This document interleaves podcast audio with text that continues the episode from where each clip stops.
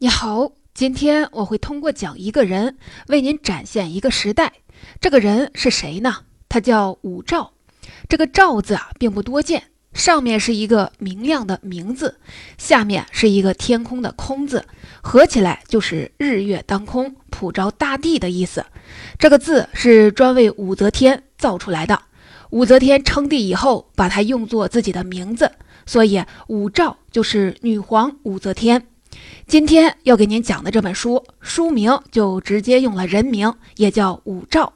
作者是美国著名的汉学家罗汉，他是北佛罗里达大学的教授，研究武则天的资深学者。这本书的副标题是中国唯一的女皇帝。这个标题看上去平平无奇，但仔细琢磨一下，这个说法其实又很有意思。我们都知道，古代中国其实有过不少掌握大权的女性，从汉朝的吕后一直到清朝的慈禧太后，可以说是层出不穷。这也很容易理解，如果老皇帝去世了，新皇帝年龄还小，太后性格又强势一点，就很容易出现太后掌权的局面。而且儒家文化最讲孝道，小皇帝听太后的话，在政治伦理上并没有什么问题。武则天和慈禧太后这些人相比，存在一个根本的区别，那就是她迈出了称帝这一步，是一位名副其实的女皇。她还在世的时候就获得过一个尊号，叫则天大圣皇帝。你看啊，在中国历史上，掌权的女性是很多的，但是登基称帝这件事儿，只有武则天干过，不仅空前，而且绝后。那么武则天为什么能够成为中国历史上独一无二的女皇呢？要回答这个问题，我们首先想到的是武则天本人的素质。武则天从小就接受过良好的教育，她拥有刚毅的性格。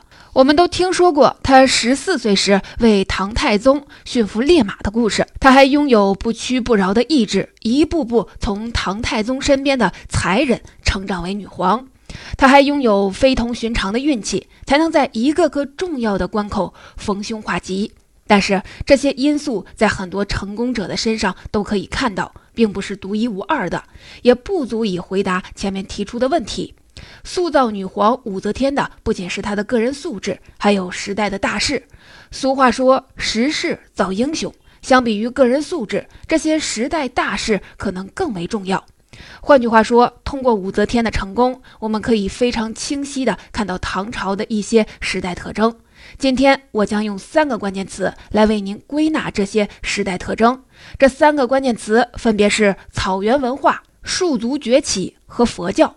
说的更具体点儿，就是以下三个方面：第一，草原文化的影响给唐朝带来了怎样的伦理和性别观念？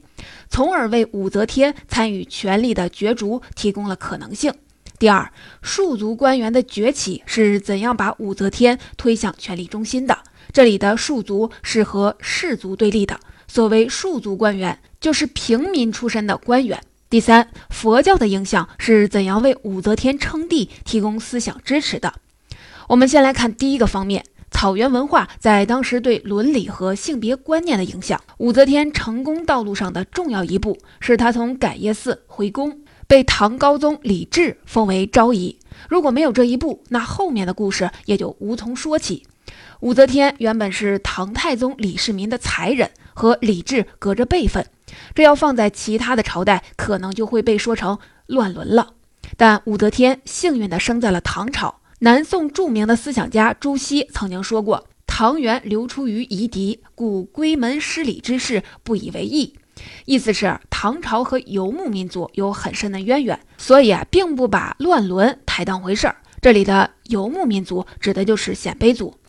西晋灭亡以后，中国北方经历了一段被称为“五胡十六国”的历史时期，就是五个少数民族进入中原地区，建立了大大小小的政权。这五个少数民族分别是匈奴、鲜卑、羯族、氐族和羌族。这五个民族中，对后世影响最大的就是鲜卑族。中国北方经过五胡十六国的长期战乱，先后出现了北魏、北周这两个统一北方的王朝，而这两个王朝都是鲜卑族建立的。隋唐两代都和北周王朝有着很深的渊源。隋唐的皇室原本都是北周的臣子，还与鲜卑族相互的通婚。隋炀帝杨广的母亲和唐高祖李渊的母亲都是鲜卑贵族独孤信的女儿，所以隋唐皇室都有鲜卑族的血统。唐高祖李渊和隋炀帝杨广其实是表兄弟。正因如此，隋唐皇室的伦理观念受到草原文化的深刻影响，和传统的中原王朝很不一样。对草原上的游牧民族而言，儿子继承父亲留下的女人是一件很正常的事情。汉朝的王昭君嫁给了匈奴单于，在单于去世以后，她不得不下嫁给单于的儿子。这在汉人女子看来是一种屈辱，但在游牧民族看来却是天经地义的。所以，唐代吸收了游牧民族的伦理观念，这为武则天回宫参与权力的角逐提供了前提条件。除了伦理观念，草原文化还给隋唐时期带来了与众不同的性别观念。游牧民族并没有汉人儒家社会那样严格分明的男女差别，在辽阔的草原上，并没有男主外女主内的划分，女子也可以骑马打猎、牧马放羊，和男子一样生气勃勃。这种性别观念渗透进了中原文化，所以唐朝的两性关系也比其他朝代更平等、更开放。当时的女性比此前的和此后的都更为强势，出现了不少怕老婆的故事，甚至连皇帝也不能幸免。隋文帝杨坚就是个出了名的妻管严，在他的后宫里，他只有独孤皇后这么一位配偶。有一次，杨坚忍不住临幸了一位姓尉迟的宫女。独孤皇后知道了，就趁杨坚上朝的时候，下令把这个宫女打死了。杨坚敢怒不敢言，只好赌气离家出走，最后被大臣们追了回来。你看啊，杨坚和独孤皇后的关系都快赶上今天的一夫一妻制了。更重要的是，独孤皇后还很有政治才能，杨坚对她几乎是言听计从。朝中的大臣们就把杨坚和独孤皇后合起来称为二圣。这个称号意味着独孤皇后的政治地位和杨坚已经非常接近了。二圣这个称号后来再次出现，就是在唐高宗李治时期。李治并不是一位懦弱无能的君主，他很有才干，开创了永徽之治的局面。但他的身体不大好，经常的头晕目眩，视力也严重的下降。用现代医学的话说，他可能患有心脑血管疾病。后来李治的身体越来越差。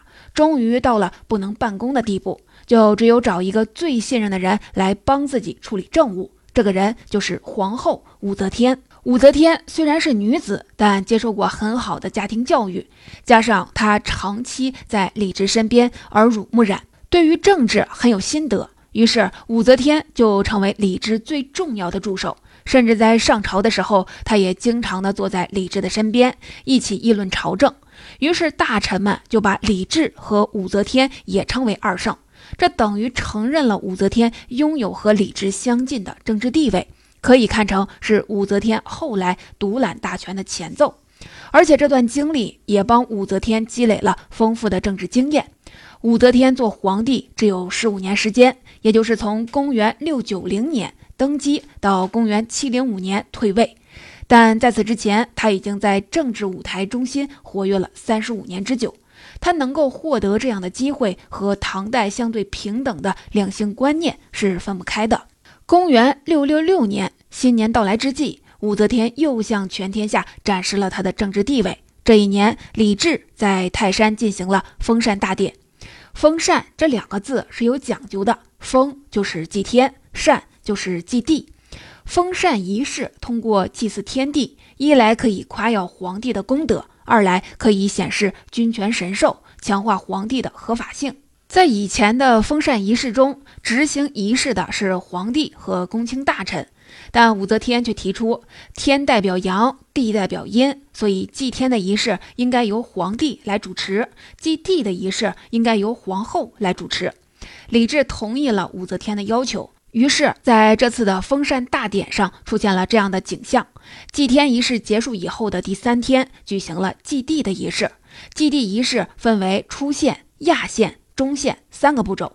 李治象征性的执行了出线的步骤，武则天随即登台主持了压线，把祭酒撒入了礼器，在雅乐的伴奏下完成了仪式。随后又由后宫佳丽和重臣们的妻子来完成了中线。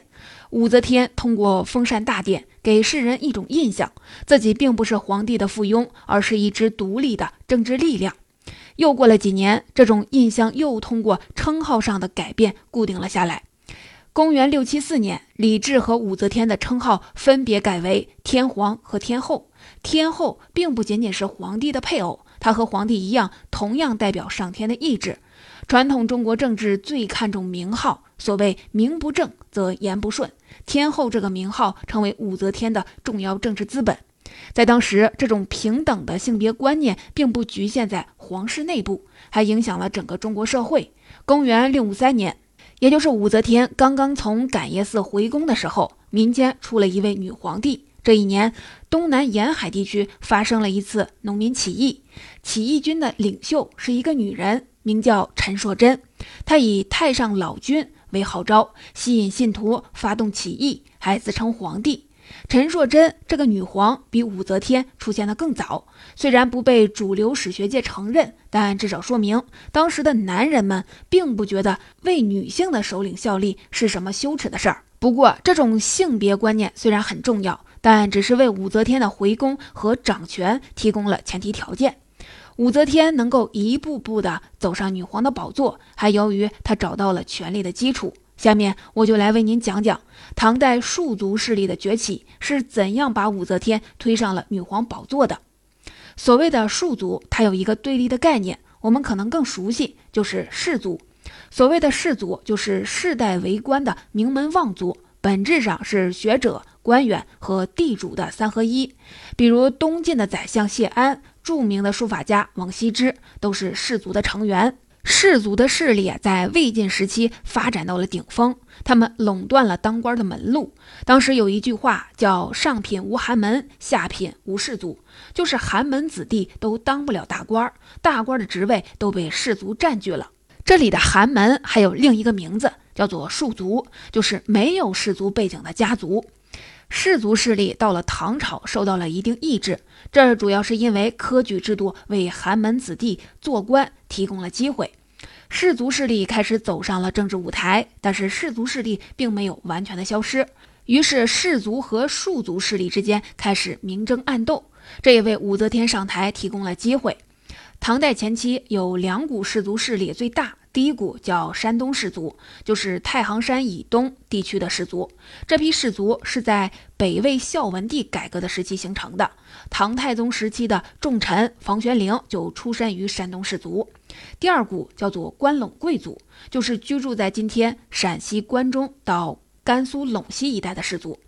关陇贵族源于关陇集团。关陇集团是陈寅恪先生提出的一个概念，主要是指西魏的宇文泰建立的一个军事政治集团。隋唐皇室的祖上都是这个集团的成员，所以隋唐两朝都和这个集团有很深的渊源。如果用一句话概括，山东士族是旧士族，关陇贵族就是新士族。唐朝皇室原本也属于关陇贵族，唐太宗在位时期。既提高了关陇贵族的地位，也注意维持和山东士族之间的关系。但在唐太宗去世以后，长孙无忌当政。由于长孙无忌也是关陇贵族的成员，他做事比较极端，专门培养关陇贵族的亲信，打击山东士族出身的官员。至于那些士族出身的官员，就更要通通的靠边站了。所以，唐高宗李治上台以后，面临的就是关陇贵族一手遮天的局面。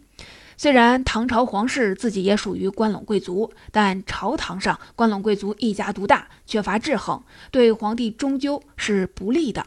李治和关陇贵族之间的矛盾，终于在废王立武的事件上爆发了。所谓的废王立武，就是废掉王皇后，改立武则天为皇后。王皇后是李治的原配皇后，她也出身于关陇贵族，是长孙无忌的一颗重要的棋子。也许正因为如此，李治和他的感情并不好。加上武则天入宫以后，又给李治生了一个儿子，于是李治就想把王皇后给废掉，改立武则天为皇后。这可就引起了轩然大波。武则天的父亲叫武士约，原本是一个木材商人。武则天在长孙无忌看来就是一个不入流的寒门女子。李治，你居然想将她立为皇后，这还了得啊！武则天下定决心要扳倒长孙无忌，就开始向其他人寻求帮助。当时朝廷上的山东士族和庶族寒门都对长孙无忌敢怒不敢言。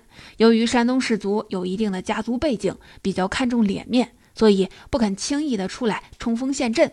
但士族寒门却不一样，他们没有什么背景。光脚的不怕穿鞋的，看准了这是一个翻身的好机会。要是在武则天身上下注，只要赌赢了，那一定能获得回报。于是他们就纷纷跳出来表示支持。比如当时的有一个大臣叫李义府，他就是庶族出身，担任中书舍人，主要负责诏书的起草。他因为得罪了长孙无忌，正要被贬到地方上去做官，他很着急，就和一个朋友来商量对策。朋友对他说：“我听说皇上有意立武昭仪当皇后，你赶紧表态支持，说不定还有救。”李义府觉得有道理，于是晚上紧急的求见李治，递上了一份表彰，请求废掉王皇后，改立武昭仪为皇后。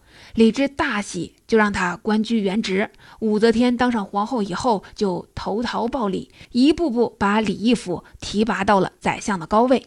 再比如，还有一个大臣叫许敬宗。他也是庶族出身，看准了这个机会，经常自告奋勇的去劝说长孙无忌答应立武则天为后，结果每次都被骂得狗血淋头。所以武则天对许敬宗特别的感激。许敬宗这个人还公然的放出话来：一个庄稼汉遇上了丰年，多收了几斗麦子，还会琢磨着换老婆。天子要换个皇后，那是天子自己的事儿，大臣们哪有资格去干涉呢？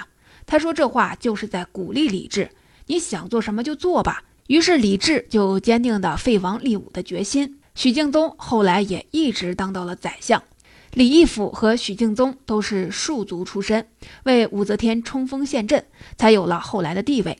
武则天也投桃报李，特别注意重用庶族，建立了以庶族官员为核心的政治班底，也就是所谓的北门学士。唐高宗李治在位后期，身体越来越差。武则天已经成为实际的掌权者，这时他以组织撰写《列女传》等儒家典籍为由，启用了一大批文人学士担任他的智囊班子。这批人平常经由皇宫北门进入大内，所以被称为北门学士。北门学士基本都是庶族出身，武则天对这些人非常的重视。北门学士当中的代表人物，比如说范吕冰、刘伟之这些人，还一直做到了宰相。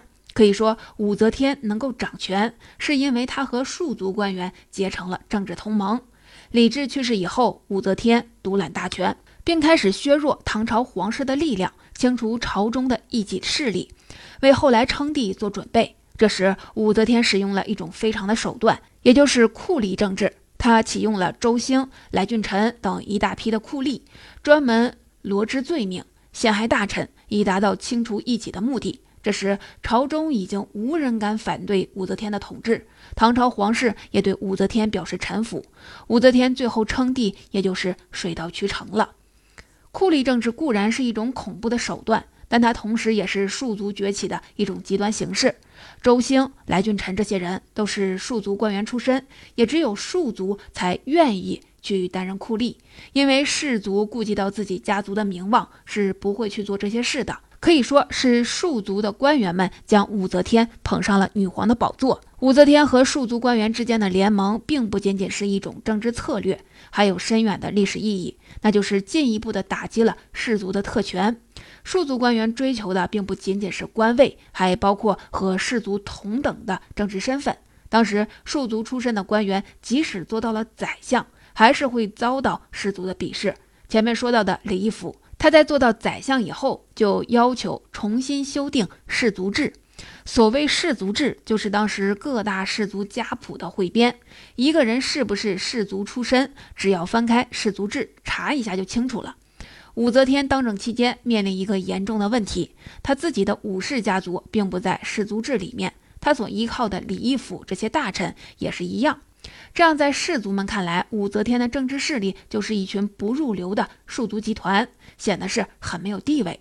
于是李义府等人就提出重新修订氏族制，把武则天和他们的家族通通的都放进去。这个建议正合武则天的心意。于是，在公元六五九年，武则天授意一群大臣编成了一本新的家谱汇编，取名叫《姓氏录》。这本书有一个重要的特点，那就是不以士族出身，而以官职高低为划分等级的标准。只要是五品以上的官员，都可以列入其中。如果没有五品以上的官员，哪怕是士族出身，也没有资格列进去。《姓氏录》颁布以后，庶族官员们欢呼雀跃。从此对武则天死心塌地，成为支持她做女皇的关键力量。从大历史的角度看，武则天这个人出现的非常及时。在唐高宗的时代，长孙无忌为首的关陇贵族一家独大。如果不是武则天率领庶族的官员与之对抗，那么唐朝很可能会走回上品无寒门、下品无士族的老路。庶族势力的崛起是塑造女皇武则天的第二个因素。武则天虽然获得了庶族官员的支持，但要想成为女皇，还缺少一个关键的因素，那就是在思想上的支持。我们都知道，在古代中国的大部分时间里，皇帝都是从儒家那里获得思想支持的，但这对武则天并不适用，因为儒家思想当中存在非常明显的男权主义色彩，女人当皇帝。这在儒家看来就叫牝鸡司晨，就是说母鸡早上打鸣根本就不正常。武则天只好另辟蹊径。下面我就为您讲一讲佛教是怎样为武则天称帝提供思想支持的。在当时，佛教已经传入中国五百多年，无论是在高层还是在民间，佛教都非常的盛行。李世民九岁的时候眼睛得过病，他的父亲李渊就亲自前往。长安草堂寺祈祷，希望获得佛祖的保佑。记录隋朝历史的《隋书》里也说，隋炀帝当政期间，全国佛经的数量要比儒家的六经的数量多上几十上百倍。到了唐太宗李世民在位的时候，玄奘法师从天竺求法归来以后，组织翻译了一大批的佛经，佛教的影响力就更大了。武则天曾在感业寺出家为尼。或许是这段经历让他对佛教产生了认识。到了他开始图谋称帝的时候，他敏锐地意识到佛教是可以利用的思想资源，因为佛教讲究众生平等，并没有儒家那么强烈的男权主义色彩。武则天是怎样利用佛教的呢？她把自己塑造成了弥勒佛的转世。武则天当政时期有一部重要的佛教经典，叫做《大圆经》。这部佛经的来源说法不一。有的人说这部佛经早就存在，也有人说这部佛经根本就是武则天授意一批僧人伪造的。但无论如何，《大圆经》这部经典对于武则天称帝都起到了不可替代的作用。因为《大圆经》里提到了这么一个故事：一位菩萨化身成净光天女，佛祖预言净光天女将会成为国王，如果有人胆敢反抗，就将受到惩罚。武则天看到这段经文，如获至宝。她有一位男宠叫薛怀义，公开的身份是一位僧人。薛怀义就投武则天所好，组织僧人编写了一部《大云经书》，就是对《大云经》的经文做出了解释。《大云经书》里面又做了各种牵强附会的联系，说这位净光天女就是弥勒佛的化身，弥勒佛将要转世为王，武则天就是弥勒佛的转世。薛怀义等人之所以要强行把《大云经》里面的净光天女解释成弥勒佛，又把武则天说成弥勒佛的转世，是因为在当时，弥勒佛是最深入人心的佛教形象，尤其在民间有很多老百姓都供奉弥勒佛。武则天被包装成弥勒佛的转世，这使她获得了巨大的威望。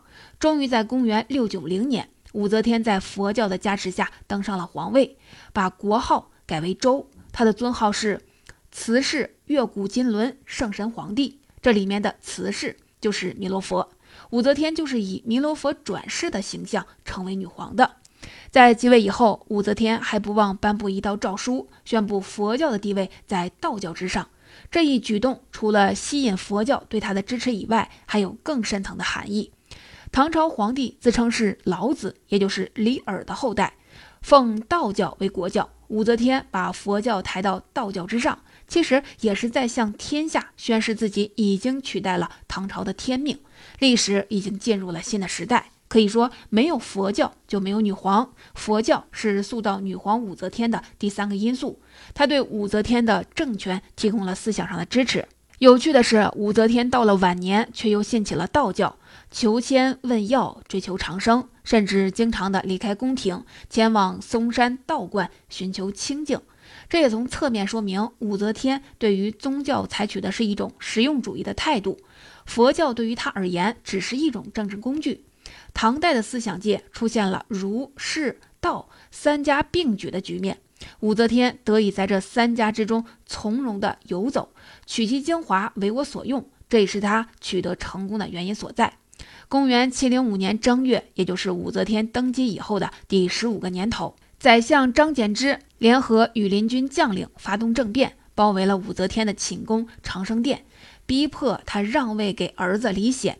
已经八十二岁高龄的女皇没有反抗，宣布禅位。同年二月，李显宣布恢复唐朝的国号，武则天的周朝就这样结束了。这一年的十一月，武则天病逝，并被葬在了乾陵，和丈夫李治长眠在了一起。总结武则天的一生经历极其的复杂，后世对她的评价也是毁誉参半。对于她的政治作为，后世的评价以正面为主。在她当政的五十多年里，社会比较安定，人口显著增长，经济较为发达，文化欣欣向荣，对外关系也相当的稳定。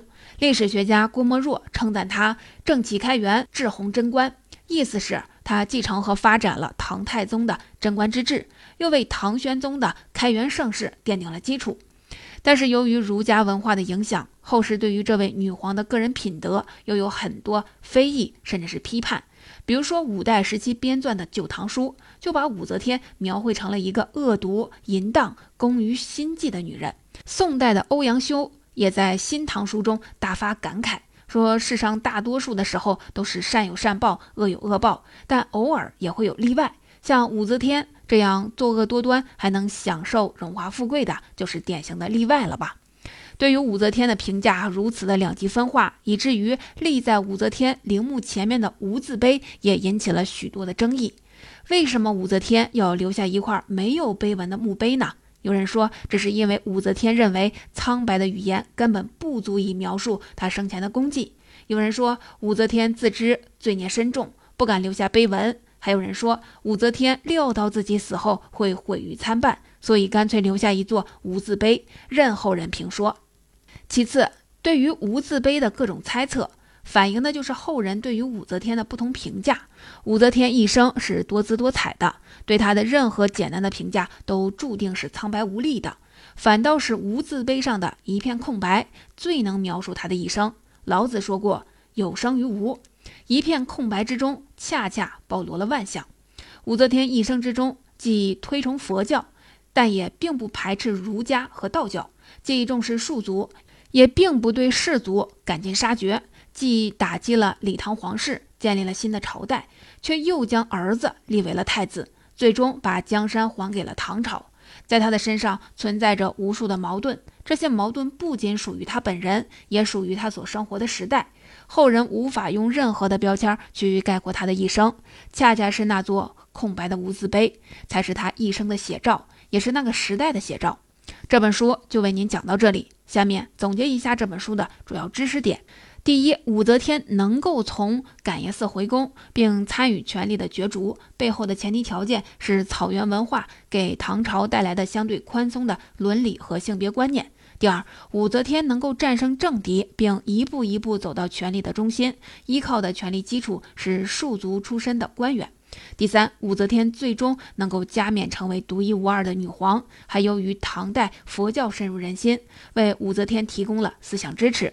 武则天把自己塑造成弥勒佛转世，在儒家的思想框架之外，找到了另一套支持皇权的思想体系。